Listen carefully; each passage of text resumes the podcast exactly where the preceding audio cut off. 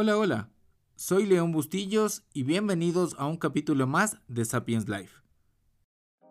Si es tu primera vez aquí, te invito a quedarte y a decidir por ti mismo si nuestro contenido resuena en ti, el mismo que tiene como objetivo ayudarte a pensar. ¿De qué hablamos aquí? De todo y de nada a la vez pero nuestra finalidad es ir más allá de lo que crees saber de ti mismo, y así tal vez nos recomiendes. También te pido que le des clic a seguir si nos escuchas en Spotify o en cualquier plataforma de audio de tu preferencia. Sin más, empezamos.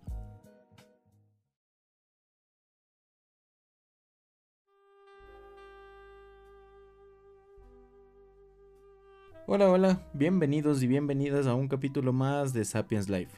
Este capítulo llega después de unos días de lo común, ha pasado ya más de una semana, pero he querido tomarme mi tiempo justamente para dedicarle este capítulo a la importancia que debe tener. Por lo mismo les invito a que se queden si es la primera vez que están aquí y juzguen por ustedes mismos la calidad de este contenido. Y si ya son parte de los auditores habituales, también les invito a quedarse y a compartir conmigo un capítulo nuevo.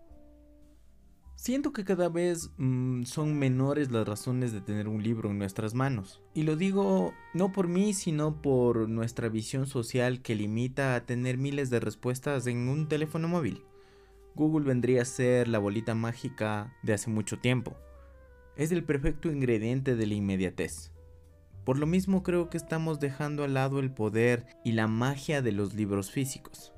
Yo leo mucho, porque como conté en un capítulo anterior, este vicio fue entregado por un profesor de mi escuela primaria, al que agradeceré por toda la vida por haberme guiado en el infinito gusto por las letras, las palabras y por supuesto los libros. En una conversación reciente mencionaron una frase increíble al respecto. La literatura es una defensa contra las ofensas de la vida. Esta frase es del escritor italiano César Pavese, la frase hizo tanto eco en mí que me decidí a conocer un poco más sobre este autor y me encontré con este texto de su autoría sobre el tema de la lectura que quiero compartir con ustedes. Es verdad que no hay que cansarse de pedir a los escritores claridad, sencillez y solicitud ante las masas que no escriben, pero a veces también llegamos a dudar de que todos sepan leer. Leer es muy fácil, dicen aquellos que en virtud de su largo trato con los libros han perdido el respeto a la palabra escrita. Pero aquel que más con los libros trata, con hombres y cosas, y sale cada mañana para regresar por la noche encallecido, cuando se le presenta la ocasión de enfrascarse en una página, advierte que tiene ante sí algo ingrato y raro, y algo evanescente, y al mismo tiempo duro, que lo agrade y lo desalienta. Huelga decir que este último es más cerca que el otro de la verdadera lectura. Esto es lo que dice Pavese sobre la lectura. Para mí, la lectura es un instrumento que llevamos todos, pero pocos aprovechamos sus bondades infinitas. Para mí leer siempre será un intento. Un intento desde el momento en que decido ir a una tienda de libros, un intento siempre que recibo recomendaciones de amigos que me dicen que leer Intento también sentarme en un buen lugar donde la lectura fluya y también es un intento darle toda la importancia a un libro, tratando de ponerme en el lugar de los personajes, de las ideas o inclusive en el mismo lugar que se puso en un momento el autor. Es decir, siempre lo intento. Pero intentar se convierte en una incertidumbre, pues no sé si llegaré al final del libro, y si lo hago, tal vez iré por otro, porque leer la verdad me apasiona. En la actualidad las incertidumbres de los seres humanos se multiplican, causando ansiedad y preocupación por el futuro. Los ámbitos humanos más comunes para esta afectación principalmente son el laboral, el económico y el emocional. Así como hablamos de intentar leer, el intento nos sitúa en un plano que se queda a medias en nuestra capacidad de transmitir confianza. De cierta forma perdemos credibilidad.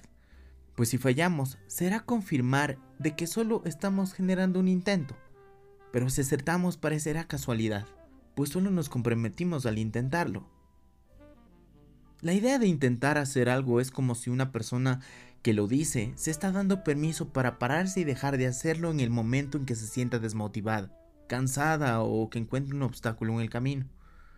Es como si nos diéramos un permiso para replantearnos lo que queremos lograr, en función del esfuerzo o la dificultad que nos dicta el momento. Permitiéndonos justificar que no hayamos logrado lo que pretendemos, porque al menos lo hemos intentado. Y como resultado tendremos poca confianza y es posible que no haya una segunda oportunidad, creando dudas. Por ejemplo, si el otro es un cliente, amigo o pareja, ¿cómo puede estar esto afectando a su percepción sobre nosotros mismos? Cuando te propones hacer algo, sabes que puede ser más o no difícil, que vas a tener que insistir, que puede ser que te detengas a tomar aire o a reponer fuerzas, pero será momentáneo y temporal porque has decidido seguir adelante hasta lograr tu meta. La diferencia es clara y encierra detrás un objetivo, un propósito que no dé espacio para dudas. Intentar tiene la ventaja de ponernos a prueba evitando el riesgo del fracaso. Solo se puede fracasar en aquello que nos proponemos hacer de verdad. Así que dejemos de intentarlo y empecemos a concretarlo. Intentándolo encontraremos excusas. Solo haciéndolo quizás obtendremos verdaderos resultados. El hecho de tener bien clara la diferencia entre ambas ideas nos puede ahorrar tiempo y decepciones, porque al fin y al cabo, mientras estamos intentando algo, le dedicamos tiempo, esfuerzo, recursos de todo tipo, y puede que expectativas de éxito, que en el momento en que no se cumplen, se pueden transformar en una decepción dolorosa. ¿No sería más adecuado dejar de intentar y decidir qué cosas son realmente las que queremos hacer? En ocasiones intentamos demasiado, quizás para los demás, quizás porque no somos suficientemente claros y honestos con nosotros mismos como para poder elegir las prioridades en cada momento de nuestra vida, o tal vez porque no hemos aprendido a confiar lo suficiente en nuestras propias elecciones, o tal vez en definir la importancia y la prioridad real de nuestros objetivos. Quizás sea hora de hacerlo, de dar utilidad a nuestro tiempo y hacer esas cosas que son verdaderamente importantes en nuestra vida.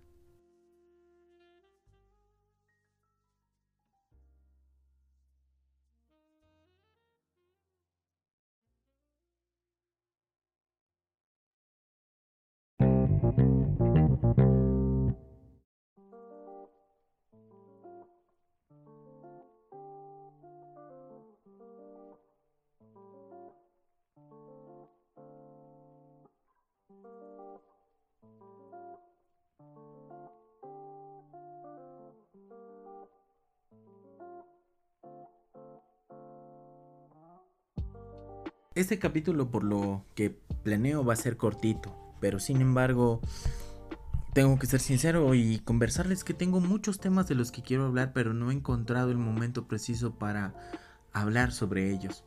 Y es justamente porque a veces en nuestra propia vida tenemos demasiadas cosas que no nos permiten expresarnos. Y parecería fácil, pero no, no lo es mucho más cuando sentimos que algo va a faltar o que algo falta en cierto momento. Pero algo que he aprendido a lo largo del tiempo es que estos periodos simplemente son nubarrones en nuestra vida y que debemos esperar simplemente que el viento haga lo suyo, que la vida haga lo suyo y se aparte este tipo de oscuridad en la forma que tenemos para comunicarnos o inclusive para vivir experiencias tan sencillas como ir al trabajo, contactarte con tu familia, hablar con tus amigos, porque quizás solamente necesitas un espacio para ti. Personalmente puedo decir que estos espacios en mí son muy comunes y de hecho bastante necesarios. Creo que descubrir, conversar contigo sirve mucho a partir de este tipo de conversaciones sacamos conclusiones que pueden cambiar el rumbo de nuestra vida. La inconformidad, esa molestia, eso estar como que presionados contra un lugar que quizás no quieres estar, contra la pared, con una puerta cerrada, te hacen dar un paso que nos lleva a un lugar más interesante. Como por ejemplo lo que estoy haciendo ahora. No tengo un guion, estoy dejándome llevar por la emoción, estoy queriendo contactar conmigo mismo. Y si a partir de eso puedo llegar a ti que me escuchas, creo que el trabajo estará hecho. Pero ¿qué pasa durante estos periodos de libertad que necesitamos? Es justísimo llegar a dárnoslos, pero nuestra mente a veces nos dice no. Tienes trabajo, tienes hijos, tienes familia, tienes responsabilidades, tienes que hacer esto o tienes que hacer lo otro. No. Es momento también que dentro de nuestra libertad tomemos este tipo de espacios para pensar, para sentir, para volver a tener una relación con nosotros mismos. ¿Por qué? Porque es importante. A veces es importante no hacer nada para que las cosas sucedan. La mayoría de los tramos de nuestra vida las vivimos enteramente solos. Cuando tú estás sentado en el computador, caminando o simplemente haciendo alguna de tus actividades diarias, voltea a ver y quién tienes alrededor. Muchos quizás tengan una mascota, un computador, un compañero de trabajo, o quizás justamente lo que más disfrutas lo estás haciendo solo. Ese reflejo es lo que necesita tu alma para salir adelante, tu vida para continuar, tu espacio, tu respiro, tu aire. Hay cosas que necesitas hacer solo. Yo, por ejemplo, antes lo tenía muy claro. Sabía que podía hacer las cosas un poco más solo. Y muchos decían individualista. No, cada uno tiene un proceso especial por el cual vivir. ¿Y para qué hacerlo? Es por eso que es importante conocernos a nosotros mismos desde un punto de vista totalmente propio, para poder continuar con nuestro camino solos. Y si bueno, existe la compañía suficiente y el entendimiento para hacer las cosas de una manera distinta, también que sea bienvenido. Aprovecha el espacio que tienes para ti. En el momento en que estás solo y disfrutando de este tipo de actividades, simplemente estás creciendo para ti, para tus ojos para tu propia vida. No hay público, no hay expectativa, solamente eres tú y tus ganas de vivir. En definitiva, este pequeño fragmento de este podcast está dedicado a ti, que quizás en este momento solamente eres tú, mi voz y tus audífonos. Puedes hacerlo. Lo estás haciendo. Así como te diste el tiempo para escuchar este contenido, tal vez tengas un tiempo para tomar una ducha, tomar una tina, salir a correr, dedicarte a un libro, escuchar una canción, cocinarte algo o simplemente respirar. Pues con eso harás mucho para ti. Si lo estás haciendo solo te felicito. Bienvenido a este mundo en que necesitamos nuestra propia libertad para disfrutar de nosotros. Espero que este espacio haya sido aclarador, un respiro. Que no tengas miedo de sentirte solo porque es justo sentirlo, pero que también disfrutes de tu espacio de soledad, de tu espacio de disfrute para ti, porque tienes el derecho de sentirlo.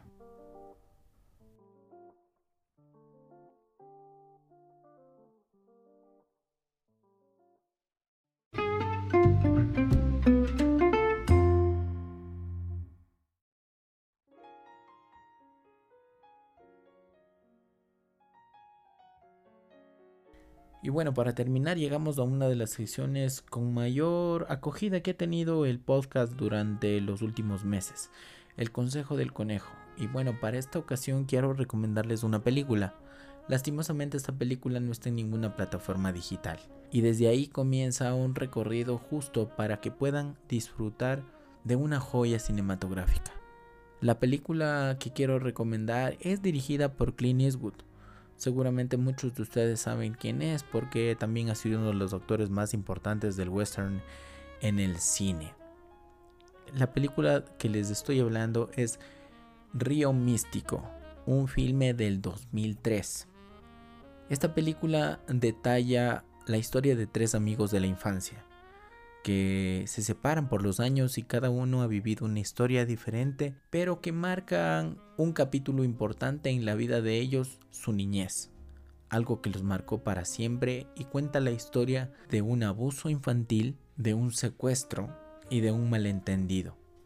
Definitivamente esta película es una de esas novelas negras llevadas al cine de una manera espectacular. Es una de esas películas que necesitamos ver solamente una vez en la vida para hacerlas inolvidables. En definitiva, esta película ha sido una de las que personalmente me han marcado mucho en cuanto a narrativa. Van a tener una tensión increíble desde el primer momento porque la historia es totalmente rápida y se cuenta de una forma muy sobria y podría decir inolvidable. La actuación de Champagne es de lo mejor.